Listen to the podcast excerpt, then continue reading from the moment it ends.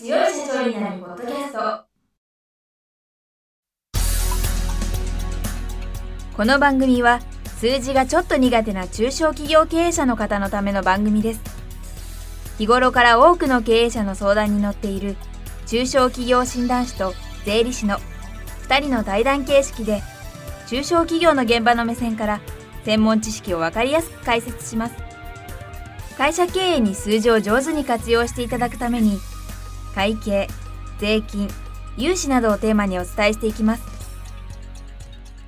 こんにちは、中小企業診断士の六角です。いつも数字に強い社長になるポッドキャストをお聞きいただきありがとうございます。今回も小野ひとみさんをゲストにお招きいたしまして、Excel に関する仕組みについてお話しいただきたいと思います。で今回は Excel の便利機能をルーティンワークで効率化するということなんですけれども、もしですね、えー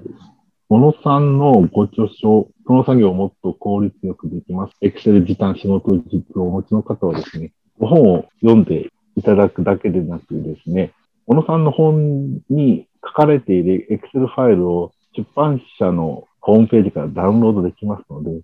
そのファイルをダウンロードしながらですね、ご覧いただければと思います。では、あの、小野さんですね、ルーティンワークを効率化するにはどうしたら良いのかということをお教えいただければと思います。はい、ありがとうございます。えー、ご紹介いただきました、その本のサンプルですけれども、私の本の3ページのところに、サンプルファイルのダウンロードの方法と使い方というのが書いてありますので、こちらを参考にして出版社のサイトからダウンロードしていただければと思います。で、ルーティンワークの効率化についてお話ししますけれども、まあ、Excel にはですね、効率を上げてくれる機能ですね、というのがあります。で、やっぱり大きいのはですね、その一番早くできる効率化に貢献してくれるというのはショートカットキーであろうと思います。まあ、いろんな講習などもショートカットがいいよという講習がいろいろ世の中にはいっぱいありますけれども、まあ、ショートカットキーというのはですね、ものすごい数あるんですね。Excel だけじゃなくって、え、Windows で全般使えるショートカットキーというのもありますし、Excel の中でしか使えないショートカットキーなどもあるんですけれども、もちろんたくさん覚えていればがそれだけ早いということにはつながるんですが、覚えればいいよと言っても、やっぱりその覚えるだけでハードルが高くなってしまうので、まずは5種類ですね。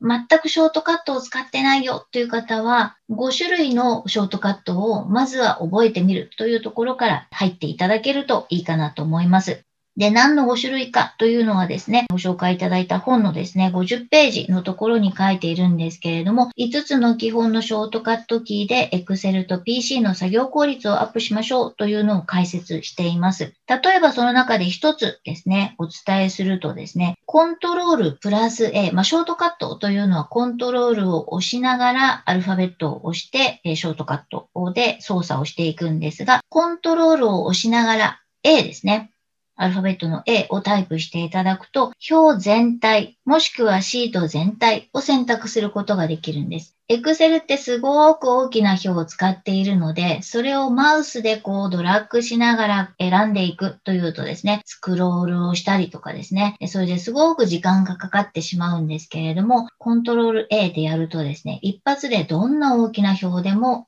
一発で選択することができます。ものすごく時短につながるんですね。というようなショートカットキーベスト5をお伝えしていますので、ぜひですね、こちらを参考にして使っていただきたいと思います。まあ、例えばコピペというのもありますね。で、このコピペというのは作業の中でよく行うことだと思うんですけれども、これもショートカットがあります。ほとんど、まあ、多くの方がですね、ショートカットを使ってるって方はコピペから入る方が多いと思うんですが、まだちょっとショートカットはハードルが高いなという方は、コピペも右クリックを使っていたり、もしくはメニューから選んでいたりですね、コピー貼り付けですね、コピペというのはコピー貼り付けのことですが、メニューから選んでいると、もしくは右クリックから選んでいるとですね、どうしても時間がかかってしまうんですね。で、コピペはですね、Excel だけじゃなくって Windows 全般で使えますので、Word でも使えるし、PowerPoint でも使えるし、あと例えばメールを打ってる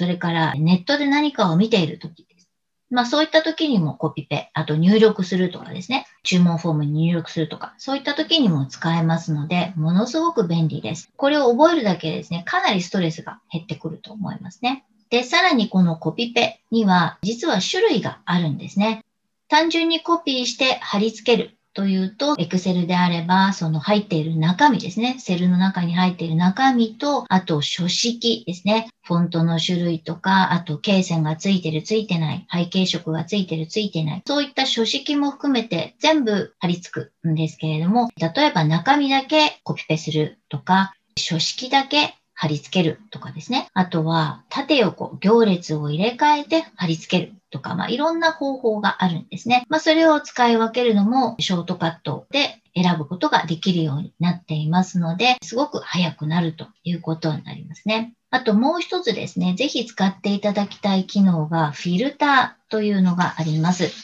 で、フィルターというのは何ができるかというとですね、特定のデータだけを表示するということができます。例えば、1月から12月までの年間の明細表が入っているような表ですね。大きな表の中で、例えば3月だけ表示したいとか、まあ、特定の取引先の情報だけを表示したいとかですね。あとは金額で売上金額がいくら以上の明細だけを表示したいとかですね。いろいろ条件を指定しながら表示することが簡単にできるんですね。で、これはフィルターを使うというのは、なんかちょっと聞いただけだと難しそうに思えるかもしれないんですけれども、具体的な操作方法はですね、こちらのチャプター02のステップ08のところに書いていますが、その表示されている中からですね、これというふうにまチェックをつけたり外したりということで選ぶだけで簡単に必要なデータを表示するということができたりしますので、例えば関数を作らなきゃいけないとか、難しい式を作らなきゃいけないとか、すごく複雑な設定をしなきゃいけないとか、そういったことは一切ないということになりますので、簡単にデータを分析するというようなことにも使えるという機能になっています。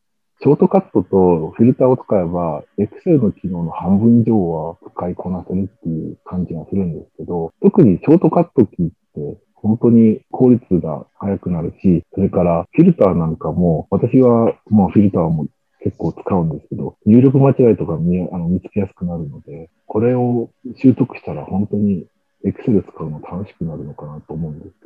そうなんですよね。今、あの、まさしく最後におっしゃった楽しく使うっていうのが実は大事なんですよ。で、どうしてもお仕事で使っていると覚えなきゃいけない。ショートカットを覚えなきゃいけない。機能を覚えなきゃいけない。というそのねばならないみたいな形で、まあ、勉強のこう延長線上というかですね、どうしても苦手意識、勉強の方に近い形でイメージがあるんですが、まあ、私がよくお伝えするのは、ちょっとゲーム感覚でやってほしいと。で、ゲームだと、例えばどこにお宝隠れてるかなとか、どこになんか便利なアイテムあるかなとか、ワクワクしながら探しますよね。で、それと同じで、Excel にどんな機能があるんだろうみたいな、これ使ってみようかなみたいな感じで、あ、フィルターってちょっと便利そうだから使ってみようかなっていうちょっとこう、最初は難しいかもしれないんですが、ワクワク感を持って機能を調べて使っていただくと、自分にもすごく便利になって、より楽しくなっていくと思います。で、ちなみにですね、私が一番最初に覚えたショートカットは、コントロール S なんですけど、